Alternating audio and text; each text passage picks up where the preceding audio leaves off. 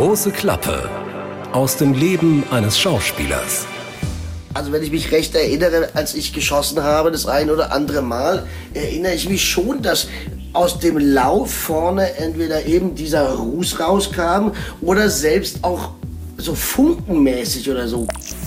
Bevor die Munition nun zum Einsatz kommen soll, kontrollieren Requisiteur und der Waffenmeister gemeinsam nochmals die Munition, Magazine und die Waffe. Genau, wir reden ja von Platzpatronen hier, ne? die klassischen Platzpatronen. Absolut, denn scharfe Munition ist am Set überhaupt nicht erlaubt. Wir sagen Hallo und Servus und er ist immer noch in Wien. Schauspieler Andreas Günther, den wir ja einfach durch das ganze Jahr begleiten und einfach mal schauen, wie lebt es sich als Schauspieler. So, Andreas, wie geht es dir aktuell? Du bist mitten in den Dreharbeiten. Küss die Hand, küss die Hand, küss die Hand, küss die Hände. Küss die Hand. Du, mir geht's gut. Wir, ähm, wir sind sehr, sehr fleißig. Wir arbeiten viel und wir haben jetzt fast schon Bergfest. Also das heißt, wir haben einen Film schon fast abgedreht noch fünf Tage, dann ist der fertig und dann steigen wir schon direkt ein in den nächsten. Also es geht Schlag auf Schlag. Erzähl kurz, was habt ihr gedreht gestern? Was habt ihr für eine Szene zuletzt gemacht? Was musstest du machen? Gestern, gestern haben wir sozusagen einen Verdächtigen, äh, hinter dem wir her sind, also den wir vermuten, dass er da mit dem Mord was zu tun hat. Den haben wir gestern in einer in einem Haus, welches gerade gebaut wird, was eine komplette Baustelle ist, da haben wir den gestellt sozusagen. Und äh, Philipp Hochmeier, der den Alex, den Blinden spielt, kommt von oben die Treppen hinunter und ich komme von unten die Treppen hinunter und es gibt für den Kollegen keinen Also du kommst Ausweg die Treppen hinauf wahrscheinlich. Ja. Ich komme die Treppen Alles klar, okay, weil ihr Alex kamt kommt die beide eben gerade hinunter. die Treppen hinunter Und er, und da, das hat sich meinem Vorstellungsvermögen dann äh, Ach so, ah, nee. sozusagen nicht Doch, nein, nein, nein, er kommt auch die Treppen, ah, nee, Ja, ich komme die Treppen hoch, er kommt hinunter, genau. Äh, äh, und der Verdächtige rennt sozusagen vor dem Blinden weg, weil er denkt, der Blinde sieht mich eh nicht, der, der kann ja locker abhauen. Und da hat er sich halt äh, geschnitten, der Kollege. Genau, das haben wir gestern gedreht. Ähm, und heute, Sonntag, haben wir drehfrei. Das ist schön. Und morgen früh geht's um 6.30 Uhr wieder los. Es war eine Woche mit einer wirklich schrecklichen Nachricht, die bei euch natürlich auch im Set besprochen wurde mit den Kollegen. Mit der Frage natürlich, um Gottes Willen, ist sowas rein theoretisch auch in Deutschland möglich? Die Geschichte mit Alec Baldwin, der einen Western dreht zurzeit in den USA, Rust, der mit einer Waffe offensichtlich in dieser Szene hantiert und wie auch immer es passiert ist, die genauen Umstände sind natürlich nicht klar, aber er hat versehentlich eine Kamerafrau erschossen mit einer solchen Waffe, die natürlich mit Platzpatronen arbeitet. Wir wollen auch gar nicht spekulieren, was da exakt passiert ist. Wir wissen noch zum Zeitpunkt unserer Aufzeichnung, wissen wir Folgendes. Angeblich ist die Rede doch von einer echten Patrone. Äh, Es gab Polizeidetails aus zwei Untersuchungsberichten, die veröffentlicht wurden. Äh, Demnach habe der Regieassistent Alec Baldwin bei der Übergabe der Pistole versichert, dass es sich um eine kalte Waffe ohne Munition handle. Der Assistent habe nicht gewusst, dass eine Patrone in der Waffe steckt, heißt es in diesem Bericht. Und unklar ist auch noch weiter, um welche Art Munition oder welche Fehlfunktion, welche mögliche der Requisite es sich jetzt da gehandelt hat. Es äh, gibt auch noch zu diesem Zeitpunkt keine Details zur Patrone, die in der Waffe war, hat ein Polizeisprecher erklärt. Und CNN hat aus dem Polizeibericht zitiert, dass der Regieassistent, der die Requisitenwaffe an Alec Baldwin übergeben hat, dass der nach eigener Aussage glaubte, in der Waffe war keine Munition. Das ist so der Stand. Was exakt war, darüber wollen wir jetzt nicht spekulieren und das ist jetzt auch nicht so wichtig. Dennoch ist es ganz interessant einfach zu sehen, wie wird mit solchen Waffen dort an einem Set, zum Beispiel in Deutschland, umgegangen. Gib uns mal einen kurzen Einblick. Wie ist es, wenn in Deutschland, wenn in Österreich mit Waffen gedreht wird und du hast auch eine Waffe in der Hand gehalten? Ich meine, wahrscheinlich auch beim Polizeiruf 110 schon. Mehrfach natürlich. Was passiert da alles rundherum? Wer ist da, der mit dieser Waffe auch tatsächlich zu tun hat? Also das ist, ähm, das wird, wenn, man muss es immer so sagen, wenn geschossen wird, also wenn im Film ein Schuss fällt, ja, wenn ich jetzt nur eine Waffe am Gürtel habe, da braucht man niemand, weil die, das ist, das ist einfach keine schussbereite Waffe, da ist nichts drin, kein Magazin, gar nichts. Aber wenn ein Schuss fallen soll, mhm. dann ist immer ein Waffenmeister am Set. Der bringt diese Waffen mit, der bereitet diese Waffe sozusagen vor. Der wird dann entweder dem Schauspieler, der diese Waffe abfeuert, oder eventuell ein Stunt-Double, der diese Waffe abfeuert, genau erklären und zeigen, dass diese Waffe eine kalte Waffe, also keine, die hat nur Platzpatronen drin. Und ähm, dann wird einem die Waffe, wenn man das erste Mal eine Waffe hält, genau erklärt. Wie hält man die? Wie feuert man? Was muss man machen? Also sprich mit äh, ähm, hinten ähm, ähm, scharf machen und so weiter. Und Bekommst du das jedes Mal aufs Neue wieder erklärt? Oder, oder weißt du vom letzten Mal, wie es funktioniert und du, du machst nur eine Unterschrift? Nein, nein, nein, nein, nein, nein. Das weiß, das weiß ich. Ich, ich weiß ja, dass ich das, also ich mache das jetzt seit zwölf Jahren, dass ich immer wieder mal schieße. Klar wird mir der, das Grundprinzip, das, also was immer gezeigt wird, ist das Magazin, dass das keine echten ja. ähm, ähm, ähm äh, Projektile sind. Ja, das wird immer gezeigt. Und meistens macht man es auch so, dass man, bevor der erste Schuss im Take fällt, dass man selber einen Schuss abfeuert, damit man mhm. ähm, Gefühl und weiß, aha, es ist wirklich nichts drin. Dass man ganz sicher ist, ja. Also da, darum bitte ich zum Beispiel immer, dass ich den ersten Schuss selber abfeuere, damit ich, den mhm. feuere ich in den Boden hinein. Die Waffenmeister, das funktioniert dann auch so, dass du ähm, diese Waffe in die Hand bekommst. Er steht, also ein Waffenmeister steht immer dann bei demjenigen, der diese Waffe abfeuert. Ganz nah dran, er hält diese Waffe selber und übergibt sie dem Schauspieler kurz vor dem Bitte sozusagen. Ähm, und sie wird erst im letzten Moment wird sie entsichert. Ja, weil wir Schauspieler sind Spielkinder, da kann auch mal schon so schnell mal ein Schuss fallen. Und ähm, deshalb wird das immer ganz äh, sehr rigoros. Und wenn ich mich recht erinnere, schaut natürlich der Waffenmeister drauf. Es wird ein Regieassistent oder noch ein zweites Paar Augen drauf schauen und der Schauspieler. Wenn du einen Schuss abgibst, dann ist das laut. Ne? Hast du Ohrstöpsel drin in dem Augenblick? Und wenn es ein Probeschuss ist auf den Fußboden? Mhm. Ich bekomme ähm, Ohren, also so äh, äh, Ohrenstöpsel, die man ins Ohr steckt, damit eben man es dann beim Drehen nicht sieht. Das ganze Team hat diese, äh, wenn ein Schuss fällt, diese Bauarbeiter Ohren, Ohrenschützer äh, an, weißt du, wenn die ja, die Straße aufreißen, mhm. dann haben die Bauarbeiter so, so richtig geile fette, ja, ja, und da hörst du ja dann nichts mehr. Und das hat das ganze Team dann auf, weil es ist schon verdammt laut.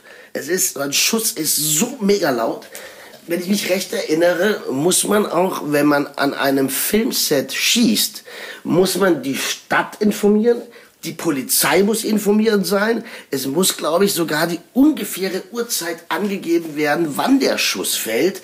Also das hat eine mega Vorbereitung, so ein Schuss, dass man einen Schuss machen darf, weil es ist schon einige Male passiert, dass dann die Nachbarn die Polizei gerufen haben. Da, da wird geschossen, da wird geschossen. Und so. Ähm, deshalb muss man da sehr, sehr sich mit der Stadt, mit der Polizei absprechen. Wie stellt sich jetzt so ein Filmdreh aus der Sicht eines Waffenmeisters, der mit vor Ort ist? Ähm, ich denke mal, eigentlich immer, aber das werden wir gleich hören. Wie stellt sich so ein Filmdreh für ihn dar?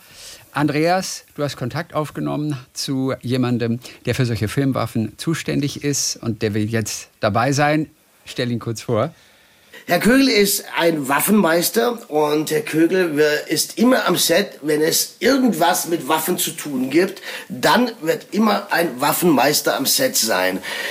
Aus diesem traurigen gegebenen Anlass, der jetzt ja ähm, dem Kollegen Alec Baldwin leider passiert ist, haben wir gedacht, wir sprechen mal ein bisschen drüber, weil ich ja auch hin und wieder mit Waffen zu tun habe. Und lustigerweise, Herr Kögel, waren Sie letztes Jahr, ich weiß gar nicht, ob Sie oder ein Kollege von Ihnen bei uns am Set bei dem ähm, Blind ermittelt, bei einem der Blind ermittelt Filme haben Sie äh, bei uns betreut. Nee, da war ich nicht dabei. Ich war zuletzt in Wien beim Tatort, aber ich habe für, also für Ihre Firma schon äh, mehrfach am Set gewesen, ja. Also wir haben ja mal schon im Vorfeld kurz gesprochen und zwar, was für Vorbereitungen werden, werden getroffen, wenn eine Waffe am Set ist und ein Schauspieler sie abfeuern soll. Ja, also da möchte ich jetzt mal ganz vorab anfangen, also um überhaupt äh, das äh, alles äh, zu begleiten zu dürfen bei einem Filmset, benötigt es natürlich ein, jede Menge an Erlaubnisse vom Bundeskriminalamt angefangen übers BMI und das BMWI. Und ähm, ja, äh, mein Beruf ist natürlich Büchsenmacher, so ich habe auch beruflich äh, ständig mit äh, diesen Waffen zu tun. Äh, wir haben auch yeah. Äh, die Kriegswaffenlizenz und deswegen äh, bin ich auch meistens bei den Filmwaffen, wo Dauerfeuer geschossen wird, dabei. Also die Vorbereitung beginnt eigentlich ja schon, wenn ich das Drehbuch zugesandt be äh, bekomme, dann wird ja schon mit dem Requisiteur besprochen, was alles äh, so geplant ist und wie die Waffe in ihrer Eigenschaft eigentlich funktionieren sollte. Mhm. Und äh, wenn jetzt wirklich ein Schauspieler, wenn es soweit ist, dass er zum Set, äh, am Set zu einem Take oder zu, äh, zu Aufnahmen eben kommt, mhm. dann äh, wird von uns mit diesem Schauspieler, oft ist es ja auch ein Stuntman oder Stuntpersonal, äh, wirklich äh, eine Einweisung mit der betreffenden Waffe gemacht. Die dauert eben eine halbe Stunde, eine Stunde, bis sich der Schauspieler eben fit genug fühlt, mit der Waffe wirklich handieren zu können. Äh, das beinhaltet natürlich die technischen Einzelheiten wie die Handhabung der Waffe, was eben, wie schon gesagt, vorab wirklich praktiziert wird. Und es ist Aber, immer eine echte Waffe tatsächlich. Man würde denken, man könnte so Replikawaffen aus Plastik machen, die ja, wirklich täuschend echt aussehen. Ja, ja, ja, das gibt es natürlich. Äh, das wird eben dann mit dem Requisiteur besprochen. Was wird benötigt? Wenn eine Waffe zum Schusseinsatz kommen sollte, dann kann das natürlich nur eine Waffe sein, die funktioniert. Also eine echte mhm. Waffe, die eben so weit umgebaut wurde. Äh, da komme ich gleich dazu, äh, wie dieser Umbau aussieht. Äh, dass, ah ja, spannend. Äh, dass da eigentlich nichts passieren kann. Nämlich, äh, wie gesagt, die, Hand, die, die Einweisung mit dem Schauspieler wird da praktiziert und wenn eine Waffe mit Platzpatronen wirklich abgefeuert wird, unterläuft äh, dieses selbst vor dem Take dann mehrere Überprüfungen, visueller mhm. Art wie auch das äh, der Schauspieler mal mit der Waffe schießen kann. Denn äh, oft ist er ja so, dass der dann der total überrascht ist von dem Verhalten der Waffe. Wenn die mit Dauerfeuer losrattert, dann sieht das alles meistens ganz anders aus, wie vielleicht so gedacht. Also wird da wirklich Wert darauf gelegt, dass sich der, der Schauspieler, hm, soweit man sich mit einer Waffe wohlfühlen kann, das auch tut. Und ja. es ist dann so, dass äh, bei, speziell bei Waffen, die Dauerfeuer verschießen äh, oder mit Dauerfeuer schießen, ja, die sehr stark erhitzen. Warum erhitzen die? Denn das Bundeskriminalamt hat festgelegt, dass die Läufe so abgeändert werden müssen, dass kein festes Geschoss den Lauf verlassen darf. Dadurch staut sich natürlich auch der Gasdruck. Der wird einerseits da auch benötigt, damit die Waffe sich wieder lädt und wieder neu abgefeuert werden kann. Aber wo Druck entsteht, entsteht auch Wärme. Und das, ist, das geht dann wirklich so weit, dass die Läufe extrem heiß werden. Drum wird bei unserer Firma nach jedem Magazin, was abgeschossen wird, die Waffe getauscht gegen eine andere, die baugleich ist. Darf ich ganz kurz, darf ich kurz mal was fragen? Ähm, Sie sagten, dass der Lauf der Waffe so umgeändert wird, dass keine, kein Projektil, kein, kein äh, echtes Projektil Genau, kein, kein heißes Geschoss sozusagen dann reingeht. Ist das in Amerika anders? Weil da, das ist, war jetzt nicht, das war ja nicht der erste Unfall, der an einem Set in Amerika passiert ist. Ja, eigentlich, eigentlich ist es so festgelegt, auch in Amerika, dass das eine, eine scharfe Patrone, wenn man sie jetzt scharfe Patrone nennen will, ja, nie erlaubt ist. Weder in Deutschland mhm. noch in Amerika. Ich weiß nicht, was da passiert ist, ob das an diesem ja, ich weiß auch nicht, ich kann da schwer was dazu Nein, sagen. klar, wir wollen auch gar nicht spekulieren drüber. Möglicherweise war es eine echte Kugel, möglicherweise hatte sich etwas aus dieser Sicherheitsvorrichtung im Lauf, was eigentlich fest ist, dann gelöst aus irgendeinem Grunde und wurde zum Geschoss. Hundertprozentig wissen wir es natürlich noch nicht im Augenblick. Ja, ja gut, das ist natürlich auch äh, hier wäre hier möglich, aber nicht bei unseren Waffen. Warum? Weil wir die Läufe selbst fertigen. Das heißt, wir machen eine Grundbohrung mal in das Material, die kleiner ist wie der Geschossdurchmesser, ja, wie das Kaliber. Und da ist nichts eingeschweißt wie bei den meisten Waffen, ebenso eine Gasdüse, sondern da ist wirklich das Material verjüngt, dass ein, ein, ein festes Geschoss eben nicht durchdringen kann, aber diese, diese Verjüngung eben mit dem Material fest verbunden ist. Das kann gar nicht äh, rausfliegen. Und das ist natürlich ein großer Vorteil bei unseren Waffen. Trotzdem tauschen wir nach jedem vollen Magazin eben diese, diese Waffen aus. Warum? Durch diese extreme Erhitzung kommt es zu einer Aushärtung des Stahls.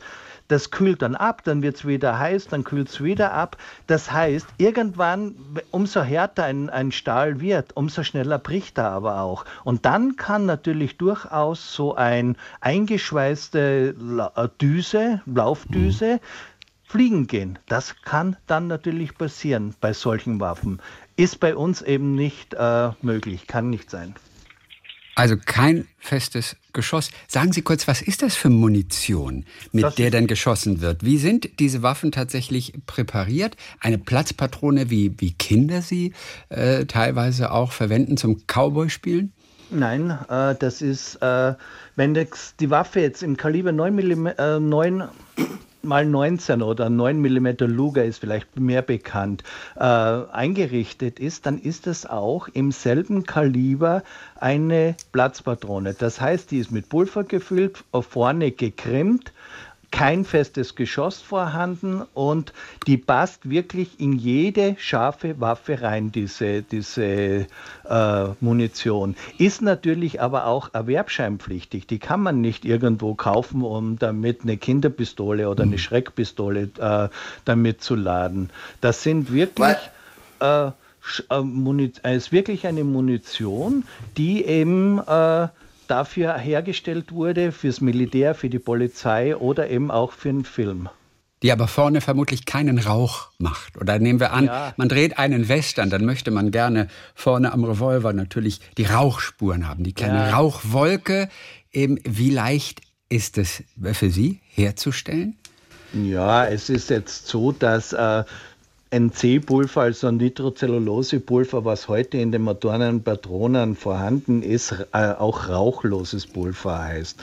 Da gibt es natürlich keinen, keinen großen äh, Rauchqualm, bei Schwarzpulver sieht es natürlich schon anders aus. Meistens wird dann noch ein bisschen Schwarzpulver oder überhaupt Schwarzpulverpatronen verwendet. Da gibt es natürlich dann jede Menge Ruß und Rauch äh, nach einem Schuss. Also wenn ich mich recht erinnere, als ich geschossen habe, das ein oder andere Mal, erinnere ich mich schon, dass aus dem Lauf vorne entweder eben dieser Ruß rauskam oder selbst auch so funkenmäßig oder so. Kann das auch sein oder kann das nicht sein? Habe ich mich da getäuscht? Nein, nein, nein, das ist durchaus so. Denn wenn Pulver, Pulver verbrennt ja jetzt äh, nicht yeah. explosionsartig, das brennt ja ab, wenn es auch sehr schnell ist. Und das mhm. brennt dann den Lauf entlang und tritt vorne genau. aus. Das sind eigentlich harmlose Funken, die da rumfliegen. Das tut eigentlich nichts zur Sache. Der, wenn, wenn jetzt in eine Kamera wirklich geschossen wird, meistens sitzt dann ja der Kameramann gar nicht dahinter der Kamera, sondern wird es eben über Fernauslösung dann alles aufgenommen aber es kann aber auch mit speziellen Filtern vor, der, vor, vor dem Objektiv, es passiert dann einfach gar nichts. Es ist nur, es brennt ein bisschen raus und das war's. Sieht gefährlich aus, ist aber nicht. Aber und so soll es ja auch aussehen. Es soll ja gefährlich aussehen, ähm, weil wir machen ja immer noch Film natürlich, aber eben trotzdem die höchste Sicherheit muss natürlich gewährleistet sein.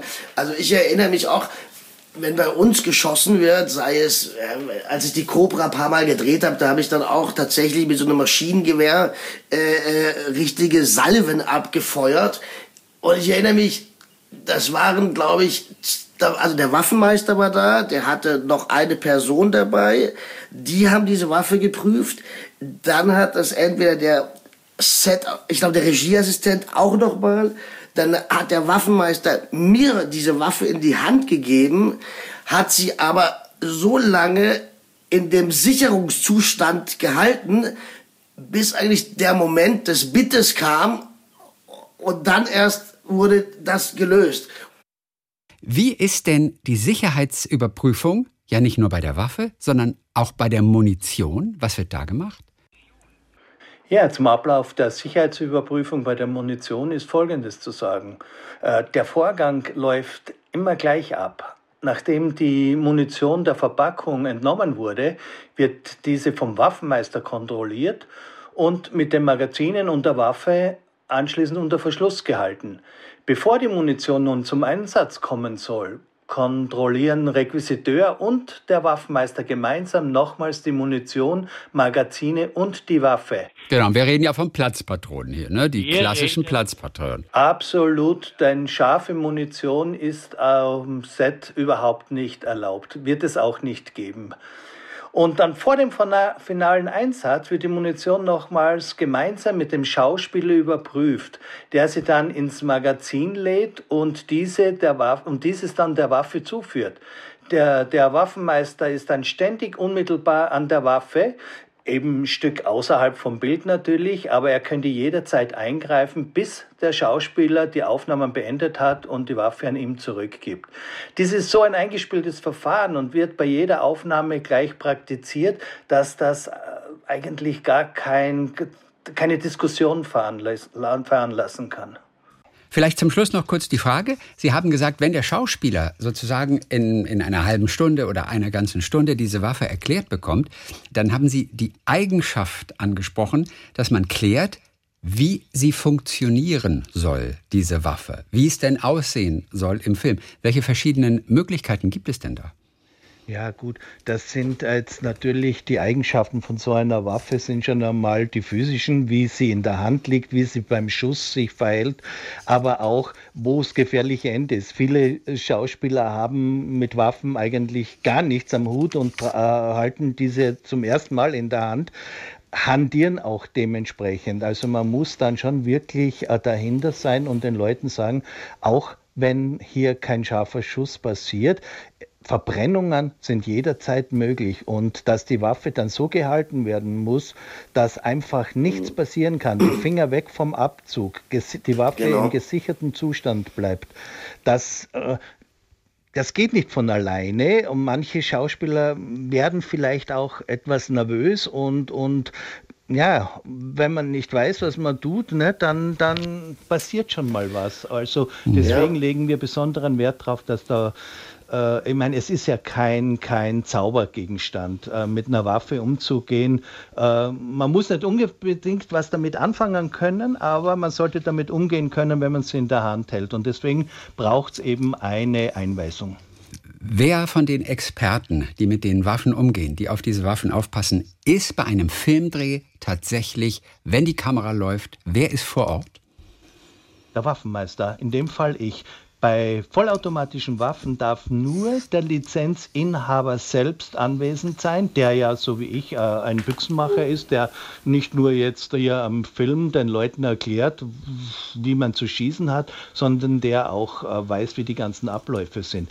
Da bin nur ich da und verantwortlich. Das ist oft nicht schön für den Regisseur oder für die Schauspieler, weil manche Vorstellungen nicht durchgesetzt oder ja, durchgesetzt werden können, aber es ist eben so. Die Sicherheit geht davor. Es ja. ist ganz einfach so. Wie zum Beispiel, welche Vorstellungen können naja. da nicht äh, umgesetzt werden? Naja, vielleicht, dass irgendwo in eine Menge reingeschossen werden soll oder genau in die Kamera, die dann vielleicht noch besetzt ist oder es gibt so viele verschiedene Szenen oder auf dem Auto geschossen wird der Herr Günther weiß ja bestimmt, wie das dann ist, wenn ein Autoglas zerschossen wird, dass das jetzt nicht ein Projektil ist, was die Autoscheibe da trifft, genau. sondern dass das Squibs sind, die dann explodieren und, und die Scheibe äh, zerfallen lässt. Aber das hat eigentlich mit dem, mit dem Schuss nichts nein. zu tun. Das nichts ist ein ganz tun, anderer nein. Take dann wieder oder eine ganz andere Aufnahme, die da äh, eben das zeigt, äh, wo wieder alle Sicherheiten und Sicherungen eingehalten Herr Kögel, herzlichen Dank. Wir haben einen kleinen Eindruck bekommen, mit welcher Vorsicht auch am Filmset tatsächlich hantiert wird, wenn Schusswaffen im Spiel sind. Und wir haben aber auch gehört, dass sich tatsächlich versehentlich ein Teil innerhalb einer Filmwaffe löst und zum Geschoss wird, ist im Prinzip nicht möglich. Verletzung anderer Art, Verbrennung, alles drin. Immer, bleibt immer ein Restrisiko. Aber lösen kann sich im Prinzip nichts, korrekt? Genau. Bei unseren Läufen. Witzigerweise, wenn ich das noch schnell anfügen darf, wir arbeiten seit geraumer Zeit, seit zwei oder drei Monaten mit dem Bundeskriminalamt zusammen und entwickeln neue Sicherheitsstufen und Kriterien für Filmwaffen. Und dadurch sind wir in der Lage, schon für unsere eigenen Waffen diese Sicherheitsmechanismen einzubauen, damit da wirklich auch sich nichts lösen kann und selbst wenn die Waffe mal überhitzen sollte, dass da alles in Ordnung ist und keine Gefahr für Mensch oder Leben da besteht. Dann herzlichen Dank, dass Sie Gast waren in unserem Podcast und uns einen kleinen Einblick dort gewährt haben. Andreas, war eine gute Idee. Herr Kögel, ich danke Ihnen ganz recht herzlich. Bis ganz bald. An irgendeinem Set sehen wir uns sicherlich wieder. Das würde mich freuen. Ich danke Ihnen mich auch. auch. Schönen Tag noch. Tschüss. Andreas, also das ist tatsächlich auch für einen Schauspieler offensichtlich eine, eine, wirklich eine physische Herausforderung mit, mit seiner Waffe, die auch, selbst wenn es eine Platzpatrone ist, eine unglaubliche Wucht hat. Oder? Das, das ja. kann teilweise wehtun. Das führt sogar zu Verletzung. Hast du dich schon mal verbrannt an einem heißen Lauf? Nee, Gott sei Dank das nicht. Also ähm, ich glaube, dass ich irgendwie so, so man, sagt mir nach, dass ich sehr physisch mich sehr schnell mit sehr da, dass die Waffe als hätte ich sie schon immer. Oder wenn ich eine Zigarette rauche, als hätte ich sie schon immer. Also das, oder auf dem Pferd sitze, das, als würde ich schon immer auf dem Pferd sitzen. Ich kann mich den Gegebenheiten anscheinend ganz gut anpassen. Aber es gibt eben Kollegen, die haben damit unglaubliche Schwierigkeiten. Ähm, ähm, die wissen nicht, die, die haben da keinen Zugang für, äh, was auch okay ist. Und wenn man eben eine Schnellfeuerwaffe, so ein Maschinengewehr, das muss man ja, das hat man dann da oben an der Schulter und da haben dann abends einige Kollegen, wenn sie die Waffe falsch halten, komplett alles blau durch den Rückschlag, durch den mhm. Rücklauf.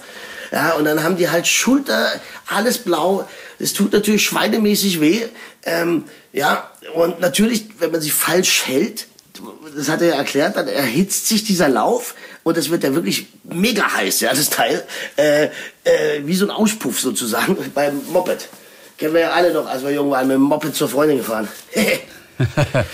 Also die Kollegen gehen nach einem Waffeneinsatz durchaus mit blauen Flecken manchmal abends ins Hotel. Ja, ja, ja, ja, ja, ja, ja, ja, ja, total. Und, und, und äh, oder eben mit einer Brandblase, äh, ähm, keine Ahnung. Und so eine Waffe ist auch schwer, ja. Äh, und bei uns als, also mal abgesehen jetzt, dass es keine Waffe war, aber als wir Götz von Berlichingen gedreht haben, da gibt, da gab es eine Szene.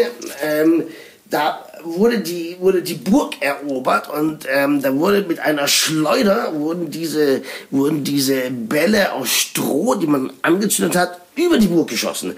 Das wurde alles berechnet, das wurde alles aufs, wirklich ins Detail vorbereitet. Und die Choreografie, wie die, wie die Komparsen laufen, wie wir laufen, das wurde alles genauestens berechnet. Aber es bleibt leider ein Restrisiko und einer der Stuntmänner, der hat dann ein Teil dieses brennenden, dieses wirklich lichterloh brennenden Strohs mhm. an seinen Kopf bekommen und es hat ihm in dieser Millisekunde das komplette Ohr weggebrannt. Okay.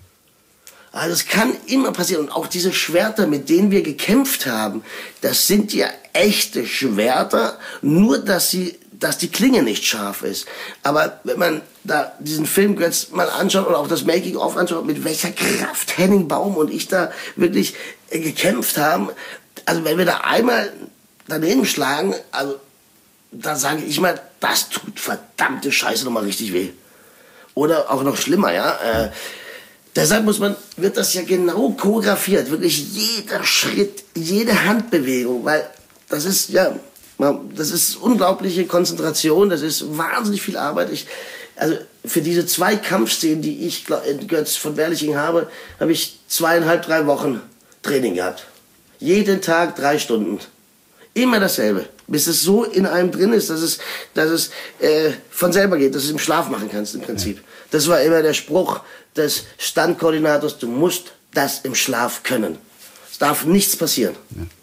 Also dein Dreh in Wien, gerade bei Blind ermittelt, der ist waffenlos, oder? Als Nikolai Falk äh, dort und Philipp Hochmeier spielt ja den, den Blinden. Ex-Kommissar, der genau. ermittelt. Da hast du auch in diesen Tagen keine Waffe in der Hand, korrekt? Ja, da habe ich keine Buffen. Da ich, in Österreich sagt man Buffen. A Buffen. Hast du Buffen? Hast du Buffen? Naja, Buffen habe ich nicht. Ja. ja. Da wird, äh, wir schießen nicht, wir schießen nicht. Also, aber es wurde ja im ersten Teil geschossen natürlich. Ja. Also da, eben und ich glaube, dass auch da der Herr Kögel, zumindest seine Firma, uns betreut hat, wenn ich das richtig weiß. Also er kann ähm, sich nicht ähm, dran erinnern, aber nee, dass er selber aber, am Set da war, aber es steht im Abspann. Ach, es steht im Abspann, alles klar. Yes, mal, dann, weißt, ja. dann weißt du mehr als er. Okay, Andreas, damit wir mit etwas Positivem enden, hast du deine ja. Kreditkarte schon mal verloren? Oh. ich weiß, es macht jetzt keinen Sinn, die Frage erstmal, aber es erschließt sich gleich. Natürlich! Ah, echt? Zigmal! Okay, wurde sie, wurde sie jemals gefunden und wieder zu dir ey, zurückgebracht? Jetzt, also, so, ja, die, also die beste Story, ey, ich lande in Kapstadt, ja, bin ins Taxi am Flughafen gestiegen, meine Freunde waren schon dort, waren in dem Haus, was wir da uns alle gemeinsam gemietet hatten. Ich freute mich so riesig, die Jungs wieder zu sehen. Steig aus diesem Taxi aus, lauf in das Haus rein. Jungs, hallo, hallo, Taxi weg. Und dann sagt er, komm, wir gehen jetzt schön was essen. Jawolle. Ich suche meine Kreditkarte, mein Ausweis. Alles nicht da. Ja, scheiße, wo ist das? Fuck. So, habe ich also mal alles, alles, Ausweis, Kreditkarte, EC-Karte, habe ich im Taxi liegen lassen. Jetzt in Kapstadt findet man ein Taxi, äh, das gleiche Taxi, das dich gefahren hat wieder. Und jetzt halt dich fest. Wir sind, äh, wir haben uns ein Taxi gerufen, sind zum Flughafen, haben, sind da rumgelaufen, eine halbe Stunde und ich war echt ein Trainer. Vor allen Dingen, weil ich habe dann bei, meiner, bei meinem Kreditkarteninstitut angerufen und gesagt, äh, ja, ich habe jetzt keine Kreditkarte, ich habe keine EC-Karte, was soll ich machen? Ich kann, ich kann ja, ich, ich bin jetzt drei Wochen im Urlaub. Ich habe kein, kein Cent in der Tasche. Ja, da können wir leider nichts machen. Da dachte ich auch, du Wahnsinn. Früher gab's so, so hat man innerhalb von 24 Stunden Ersatzkarte oder diese Euro-Schecks. Das gibt es alles gar nicht mehr. Gott, nach Johannesburg ist natürlich auch ein weiter Weg. Ne? Also ja, aber das war früher äh, kein Problem, weil die ja überall Temperdorschen haben. Früher war äh, alles besser, ja, Früher war alles Nein, nein, nein, das hat sie ja selber gesagt. Sie hatten früher einfach Dependancen, das ist aber zu teuer geworden. Ja. Ganz einfach. Also, und, und jetzt stell dir vor, du hast nichts. Ich meine, du hast nichts. Und dann sagte sie, ja, dann müssen sie zur Botschaft gehen. Die Guck geben mal. Und was hast du gemacht? Boah, naja, jetzt pass auf, Flughafen. Und wir waren schon am Gehen und dann sehe ich, na, das, das ist der Typ da, da, war dieser Taxifahrer. Und ich so, hey, Buddy, Buddy, I lost my, my, all my stuff in your car. Und er so, what? Äh, da sagte ja, aber ich habe schon äh, zwei andere Leute gefahren. Und ich so, oh nein. Guck er hinten auf die Rücksitzbank. Und da lag das kleine schwarze Portemonnaie, war eingeklemmt und ich hatte alles wieder. das kleine schwarze war noch da. Ja, das kleine Schwarz habe ich dann angezogen und habe es richtig krachen lassen. Ach, wie schön. Äh, Ähnlich viel Glück hatte Harrison Ford ja jetzt. Der macht gerade, ich genau. sagen, er macht Urlaub in Sizilien, in Palermo, aber angeblich, sagt die Rai, drehen sie einen neuen Indiana Jones Film. Und der hatte seine Kreditkarte verloren. Und ein Deutscher aus Stuttgart. Ja, hat sie wiedergebracht. Der, der hat sie bei der Polizei abgegeben. Aber, mhm. und, und, und warum ich es erzähle, ist, wenn wir uns einfach nur diesen Moment vorstellen, du läufst da durch diesen Urlaubsort meinetwegen und da, da siehst du eine, so eine schwarze Kreditkarte, wahrscheinlich die beste, die es gibt. Da siehst du diese Kreditkarte und es steht Harrison Ford drauf. Und alleine dieser ja. Augenblick, der ist doch unbezahlbar, oder? Ja, ja, Wahnsinn, oder? Da denkt man ja gar nicht, die behalte ich, sondern äh, hey, natürlich gebe ich die zurück. Wenn da jetzt äh, Christian Thees draufstehen würde, dann wird der Typ sagen, die klaue ich natürlich. Die nehme ja, natürlich, klar. Und das ist krachen. Ja, aber ja? was, was, aber was für, für ein Augenblick. Oh, da steht Harrison Ford auf dieser Kreditkarte. Wahnsinn, Kann das Zufall sein? Naja. So, Wahnsinn, ich weiß du läufst durch die Stadt. Ja, ja, es ist wirklich total irre. Ich Natürlich. weiß nicht, ob das Casting schon abgeschlossen ist, Andreas, aber es ich steht keine, noch leider so keine Zeit. Ich habe keine Zeit. Ja, aber überleg doch mal. Kann, überleg doch mal. Ja, ich würde es, gerne. Nein, es gibt den Barbie-Film. Der Barbie-Film wird bald gemacht als Live-Action-Film mit Margot Robbie. Das ist wohl schon lange bekannt, oh, dass sie Barbie spielen wird. Und jetzt ist die Frage, wow. Wer spielt den Ken? Ken. Und ich habe nur gelesen, Ryan Gosling ist im Gespräch, aber da ist jetzt noch, äh, noch nichts bestätigt. Und so. Deswegen die Frage, hast du noch Zeit fürs Casting? Kannst du ein E-Casting machen? Kannst du einfach da mal kann ich alles, da mit freiem Oberkörper noch mal ein kurzes Ding einstellen? Auch, Barbie auch und Ken-Dialog. Das kann ich. Also Margot Robbie, hey, was eine wahnsinnig schöne Frau, du. Aber möchtest du in so einem Barbie-Film mitspielen?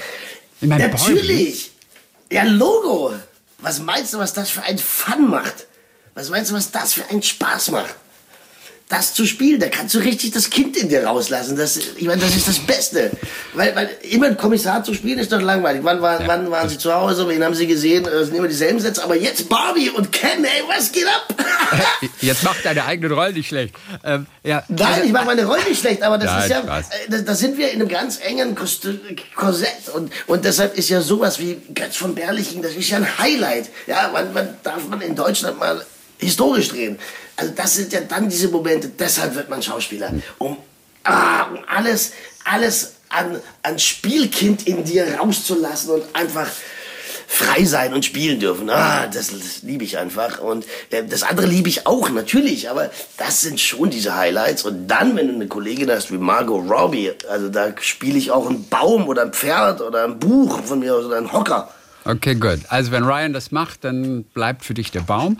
Ähm, das ist ja. auch ganz schön. Zum Inhalt ganz kurz, weil viele sich jetzt fragen, entschuldige bitte, in einem ernstzunehmenden Film, äh, was, was soll da passieren? Aber eine Puppe lebt in Barbieland und wird aber rausgeworfen aus Barbieland, weil sie nicht perfekt genug ist. Und dann erlebt sie in der realen Welt ihre Abenteuer. Mit, Na, siehst du? wer weiß, entweder Ryan Gosling oder Andreas Günther. So, dann wünschen ja, wir dir. Ich würde mal fast tippen, dass wir Ryan Gosling bekommen. Wer macht denn da Regie? Weißt du das? Vielleicht kenne ich Nein, ihn. Weiß, das weiß ich nicht. Das, ja, Mensch, das musst du, das musst du doch als mein Partner und, und mein, mein, mein Wingman rausfinden, natürlich. Ah, ich will doch deiner Agentin nicht die ganze Arbeit wegnehmen. Mich wundert, dass sie äh, dich noch nicht darauf angesprochen hat, auf dieses Casting. Das ist Hollywood, das ist deine Aufgabe. Das haben wir vorher besprochen. Du machst Hollywood für all mich right. klar und meine Agentin macht Europa für mich klar. All right, Andreas, let me let me make some calls and yes, I'll get I'll get back to you. All right, just let me let me okay. let me make some calls. Okay, all thank you so much. Thank all right, you so, so much, you have a you have a great great uh, uh, start of the week. Äh, viel Spaß beim Filmen, auf jeden Fall. Es geht weiter mit Blind ermittelt, dem Wien-Krimi. Du bist zurzeit in Wien und in zwei Wochen hören wir uns wieder, dann auch wieder mit Tönen direkt vom Set und von deinen ja. Kollegen, die du genervt hast und oder aber auch mit interessanten Fragen gelöchert hast. Ja, und vor allen Dingen, vor allen Dingen hören wir vielleicht schon nächste, in der nächsten Folge, ähm, da werde ich mich mal ein bisschen in diese österreichische Küche und in die Wiener Küche ein, einarbeiten und werde damit ganz, ganz, mit einem ganz tollen Koch sprechen. Also wir werden tolle Sachen noch machen und äh, freut euch drauf. In diesem Sinne. Ja. Und wenn ihr die Kreditkarte von Andreas irgendwo auf der Straße findet demnächst, äh, bringt sie ihm ruhig persönlich zurück. Wirklich keine Angst vor ihm. Er will nur spielen. Ein Podcast von SWR3.